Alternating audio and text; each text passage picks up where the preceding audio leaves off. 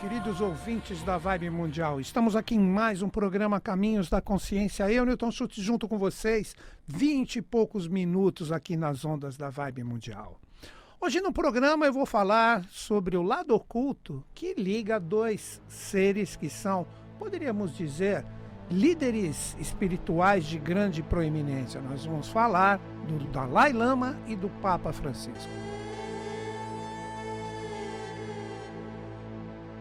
Inicialmente, eu gostaria de dizer para todos vocês que estão sintonizados comigo que eu vou procurar fazer algum paralelo com a própria história da humanidade, algumas coisas associadas à própria numerologia também, por que não, que ambos estão associados ao número 14 que eu vou explicar, que representa inclusive um número de fechamento para que exista um grande despertar. Então, nós vamos pegar esse lado mais oculto para alguns, o lado mais esotérico, o lado mais místico, utilizando a consciência desses dois grandes seres de proeminência, principalmente para a mídia. Né? Eles aparecem muito. Primeiro, vamos falar o seguinte: o sentido verdadeiro do que significa a palavra religião que eles seriam dois líderes ligados ao, ao budismo, principalmente tibetano, a energia correspondente a Tenzin Gyatso, que é o Dalai Lama, e o Papa Francisco, o senhor Jorge Bergoglio, né? É, ligado ao cristianismo. Quando nós falamos desses dois grandes seres e o próprio princípio das religiões, as religiões elas representam essa energia, como é bem falado, correspondente ao religar. Mas o que isso realmente nos traz de consciência, de sintonia com tudo isso? O religar, ele representa uma forma, seja qual for a religião ou o caminho espiritual, representa uma forma do ser humano retornar ou se religar a algo que ele já esteve ligado, que representa essa fonte criadora que nós chamamos de Deus, etc. Só que cada cultura, cada panteão acaba gerando, acaba criando a sua sintonia direta, isso é passado de pai para filho, etc. Somente quando eh, essas crianças elas crescem, elas começam a se libertar um pouco disso. Muitos seguem, continuam a tradição, outros não. É bem interessante. Então eu não estou aqui para desmerecer nenhuma religião ou enaltecer também nenhuma. Estou aqui como um livre pensador para colocar a minha forma de ver as coisas. Então eu percebo que existem ligações em relação a esses dois seres. Por isso que eu coloquei como tema do nosso bate-papo o lado oculto ou o lado de ligação entre esses dois grandes seres, né? Coloco como grandes seres, sim, no da próprio Dalai Lama e o Papa Francisco. Primeira coisa, quando nós falamos da energia do budismo. O budismo, que eu entendo, eu não sou nenhum especialista em religiões, mas isso que eu vou falar praticamente é irrefutável. O Buda, aproximadamente 500 anos antes de Cristo, né? Quando ele inicia todo esse passo que faz essa iniciação do budismo, que é linda, que é fantástica, que existem várias vertentes, etc. O Buda, ele tinha paz hindus. Né? Ele era um príncipe praticamente ligado a todos os mistérios ali do Nepal, da Índia, daquela região onde houve a sua manifestação. E os pais do Buda, até que eu esteja enganado, né, salvo melhor juízo, ambos eram hinduístas. E o Buda, observando tudo isso, ele percebeu, quando ele saiu né, da, do, do, daquela parte onde ele estava ali como príncipe, etc., que ele começou a ver as realidades do povo, ele falou assim: caramba, mas esta religião, com todo o respeito, né, como disse no início do programa, não está fazendo o seu papel. Quanta fome, quanta miséria existe aqui. Foi aí que ele parte para a sua peregrinação, ou mesmo, por que não dizer, para a sua iniciação, e daí inicia-se, né? Que Buda, na verdade, é uma palavra, o iluminado, aquele que tem a luz, etc, tal. Aí vem várias palavras que quando você pesquisa, você vê até na própria teosofia, que é utilizada a palavra Budi, ligada à luz, iluminação. Aí quando Siddhartha Gautama se torna o Buda, criando toda essa vertente do budismo, aí cria-se, né? Várias outras formas de interpretar essa realidade prístina que iniciou com ele. Ok, aí as pessoas vão falar, mas por que, que você está falando tudo isso? Né? Porque a gente percebe, principalmente aqui no Brasil, né, a gente percebe muitas pessoas se ligam nessa coisa de, do, de Krishna, Shiva, etc., as coisas do hinduísmo, tal, também do budismo, do cristianismo, cada qual com a sua vibe. Vamos colocar assim do meu jeitão. Mas tudo está interligado. Então o Buda, ele não teria a condição de criar as bases de tudo que seria o budismo se ele não tivesse, por mais que seja um caminho novo, se ele não tivesse as bases do hinduísmo. Então vocês percebem que está tudo interligado. Agora, uma outra chave. Quando nós temos o Cristo colocando como zero, agora eu coloco o cristianismo, para depois fazer as ligações, o cristianismo, que inicia com Cristo, vamos colocar como zero, né, para facilitar, né, em relação ao tempo cronológico que eu estou colocando aqui para vocês, quando ocorre o deicídio do Gólgota e todos os apóstolos do, do Cristo posteriormente falecem, etc., essas consciências elas precisavam voltar para o jogo evolutivo. O próprio Buda com toda a sua consciência e etc., também num retorno para o jogo evolutivo, através de algumas consciências ligadas a ele, não diretamente a ele, o que nós chamamos do princípio de reencarnação, tudo isso retorna para o Oriente. Essa que é uma das chaves que eu entendo na escola iniciática que eu participo, lendo os livros sagrados.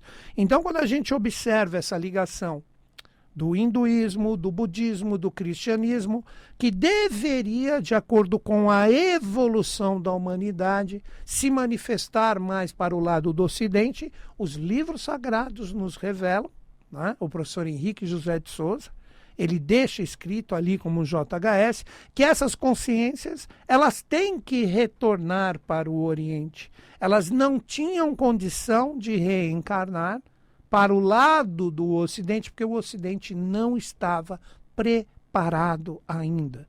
Esses são alguns dos, vou colocar esse termo, né, alguns dos caminhos utilizados pela grande lei, pela lei divina, para que todo este processo correspondente à nossa evolução e às religiões, que nós criamos adorações e muitas vezes por não pesquisar, não aprofundar, que é o que eu estou querendo trazer aqui para vocês, de acordo com a minha visão, a gente fica preso só naquele lado místico.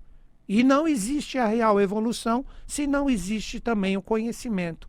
Agora que vocês compreendem, depois dessas consciências búdicas e crísticas também, que tem que reencarnar no Ocidente, por isso que o Tibete teve uma elevação tão grande, porque tudo volta para a origem, e ali que nós começamos a entrar diretamente na consciência desses seres que eu estou trazendo hoje como grandes líderes espirituais. Mas inicialmente nós precisamos entender essa parte do budismo tibetano.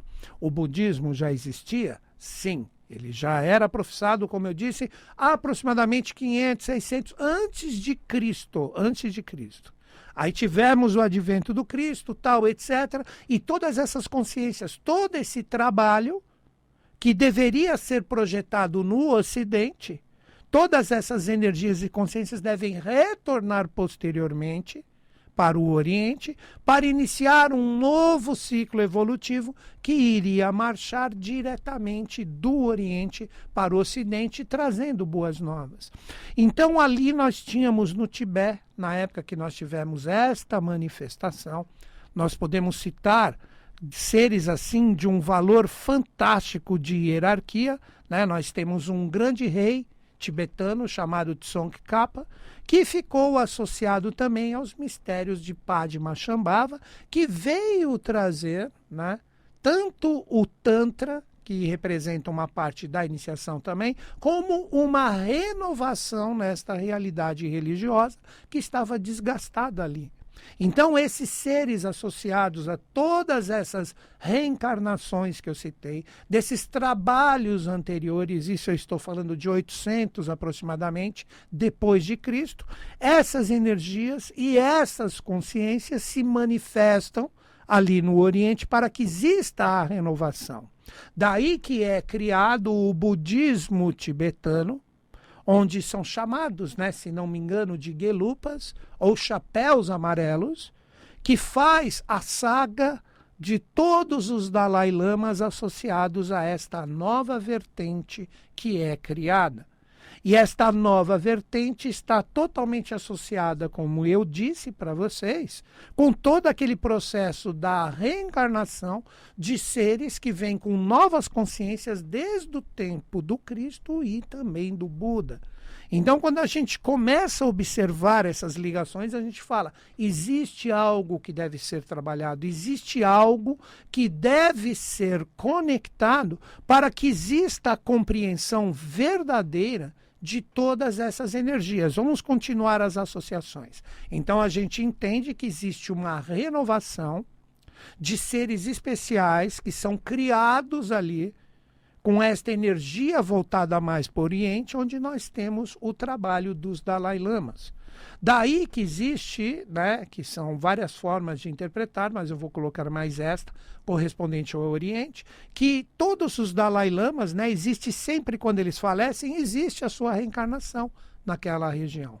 Daí que eles buscam né, o tucuísmo, essa palavra que eu iria dizer, que eles levam os objetos daquele ser, que de repente representaria o óculos que ele utilizava, a caneta, etc., ou seja, utensílios pessoais. E se a criança reconhece, eles reconhecem aquela criança como tuco, ou aquela criança como aquele que vai dar a continuidade ou a própria reencarnação daquele ser. Então, vocês percebem que existe uma consciência que no processo das reencarnações existe uma continuidade do trabalho. E com isso é criado essa escola nova, né, como eu disse, da série de Dalai Lamas, que é a escola Geluk, onde começa a ter toda aquela série de Dalai Lamas. Agora, o lado da numerologia que eu queria colocar para vocês.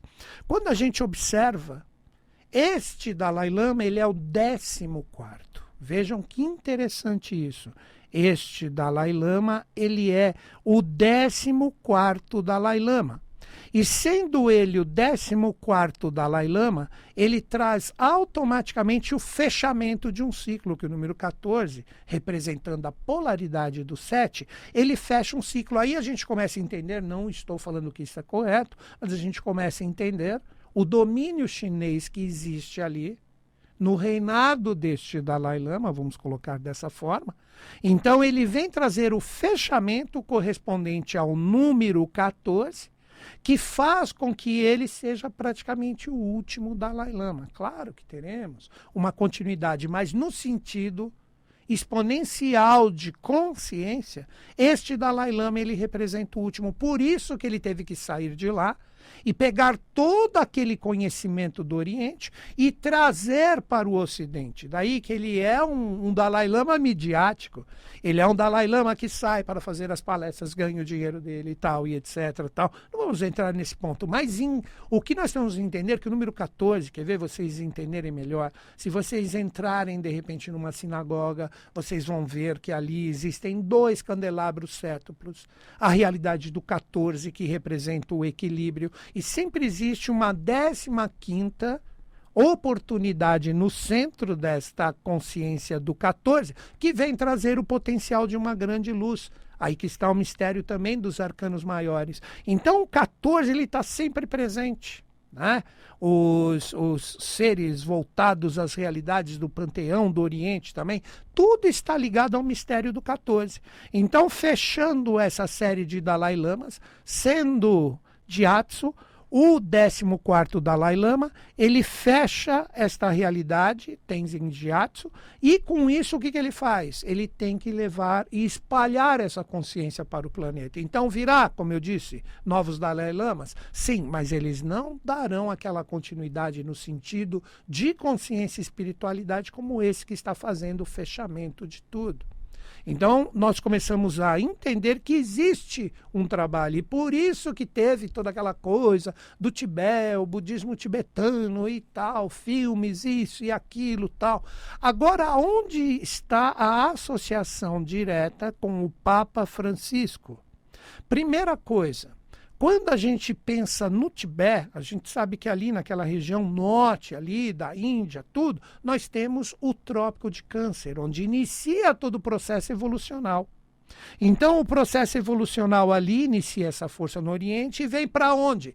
Vem agora aqui para as Américas. É só estudarmos um pouquinho a história humana e o seu próprio desenvolvimento através das conquistas movidas e promovidas através de chacinas. Essa energia vem e se projeta agora no Trópico de Capricórnio, que representa a ascensão disso tudo, projetado aqui na América do Sul. E este Papa, que também está associado ao mistério do 14, ele também está aqui na América do Sul, como todos sabem, é um Papa argentino.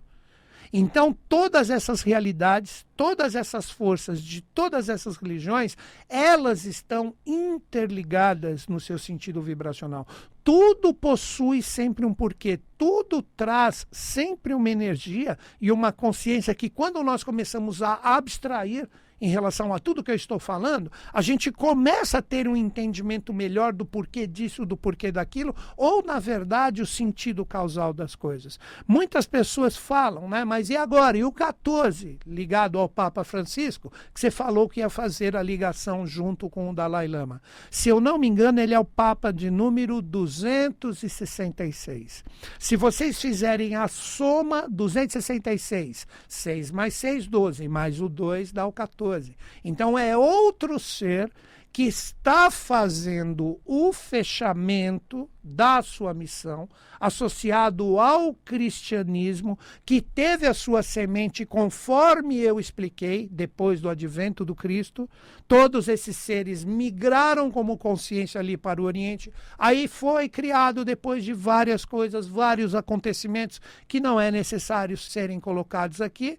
Esta energia, ela vai estar voltada a todo o nascimento, como eu disse, da série de Dalai Lamas. E aí a gente fala, e com esta ligação, o que ocorre? E a gente observa né, o Dalai Lama tendo que fazer esse trabalho no mundo e este Papa tendo um jeito totalmente diferenciado né, dos papas anteriores, principalmente do seu antecessor, aonde ele é extremamente popular né? onde ele troca a energia, como diz a música, o Papa é pop.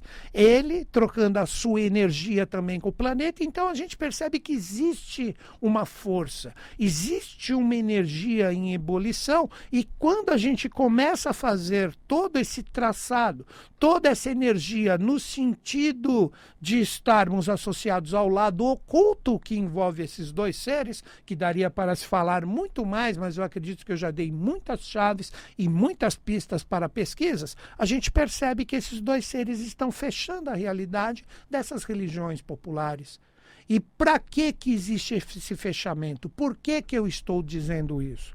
Eu vejo que no momento atual, todos nós, que sempre temos uma ligação com uma religião aqui ou ali, ou pelo menos na nossa parte, quando éramos crianças, dificilmente né, um pai ou uma mãe não passou um conceito. Eu acredito que no futuro isso será diferente, será mais ou menos, não desse jeito que eu coloquei, de uma forma muito aprimorada, isso será passado de uma forma mais livre. Eu nunca, né, pequeno, tinha estudado coisas do Oriente, etc. Tal.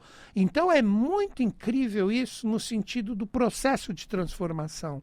Então eu percebo que esta nova religião, não confundam com essas coisas que as pessoas falam na internet, está sendo formada. Existe uma sementeira, existe uma força que vem trazer para todos nós, quando começamos a entrar no sentido causal de todas essas uh, energias e acontecimentos que existem no planeta, nós começamos a entender o porquê disso tudo. Então, a era de Aquário ela vem para trazer a libertação da consciência, para que todos nós nos tornemos livres pensadores, livres de religiões, livres de dogmatismos, livres de energias que nos aprisionam e nos acorrentam desde pequenininhos, para que a gente crie o livre pensar, para que a gente trabalhe principalmente o respeito em relação à polaridade, às adversidades, que também, no sentido religioso, existem sim. por mais que seja de uma forma mais branda, de uma forma tranquila, existe sim. Cada um fala que o seu Deus é melhor que o outro e ninguém sabe que está falando de uma mesma fonte criadora. Então, essas energias estas associações que eu fiz em relação a esses dois grandes seres, poderia de repente associar novos caminhos, novas realidades, mas o que a gente mais precisa compreender é que nós estamos vivendo um momento de fechamento de ciclo, por isso tantas confusões, tantas energias no sentido, puxa, como está difícil, como está pesado. Como é, como eu sempre falo em todo o programa aqui, como é que vamos arrumar aquilo que a gente não tem condição de observar. Então, todas as bases, todos os alicerces, no sentido religioso, no sentido econômico, no sentido de uh, os próprios governos e a sua forma de trabalhar as suas políticas como dirigentes de povos e nações, tudo isso irá cair como castelo de cartas, como preconizou o professor Henrique José de Souza. Já é a segunda vez que eu cito esse grande mestre brasileiro que poucas pessoas conhecem. Este ser, só para vocês terem uma ideia, agora aqui no finalzinho do programa, tudo que eu estou conversando aqui com vocês, muito das chaves que eu trouxe aqui, ele deixou escrito um século atrás, quando não tínhamos internet e tudo mais, e ele era uma pessoa que não tinha viajado ali nesse sentido físico que conhecemos, nessa parte ali do Oriente, para entrar em sintonia com todos esses acontecimentos. E ele deixou tudo isso mastigado nas suas cartas revelações, e hoje eu, assim como muitas pessoas, se apoiam nessas realidades para começar a compreender compreender e entender todas essas forças maravilhosas que vão criar essa energia nova. E ele preconizou no seu livro, né, que representa o ocultismo e teosofia, né, que toda esta realidade que a partir de 2016, com um novo ciclo que iria diretamente de 17 até 2052, tudo iria cair como castelo de cartas. Isso não está ocorrendo? Quem não observa diretamente todas as energias desgastadas, o ser humano preso em polaridades, em disputas inúteis que não vão levar ninguém a nada, tudo isso irá desmoronar. E é através dessas durezas e esses desafios cíclicos que nós vamos acabar criando novos caminhos, onde o amor, a sabedoria, junto de uma vontade de viver esse novo, irão criar esses novos paradigmas. Eu acredito piamente nisso. Espero que eu tenha acrescentado algo para vocês aqui no programa, sempre trazendo a possibilidade de vocês pensarem e vou fechar o meu programa como sempre. Que os Budas da Era de Aquário estejam em sintonia conosco, com o Brasil e com o mundo, e eles estão até o próximo programa.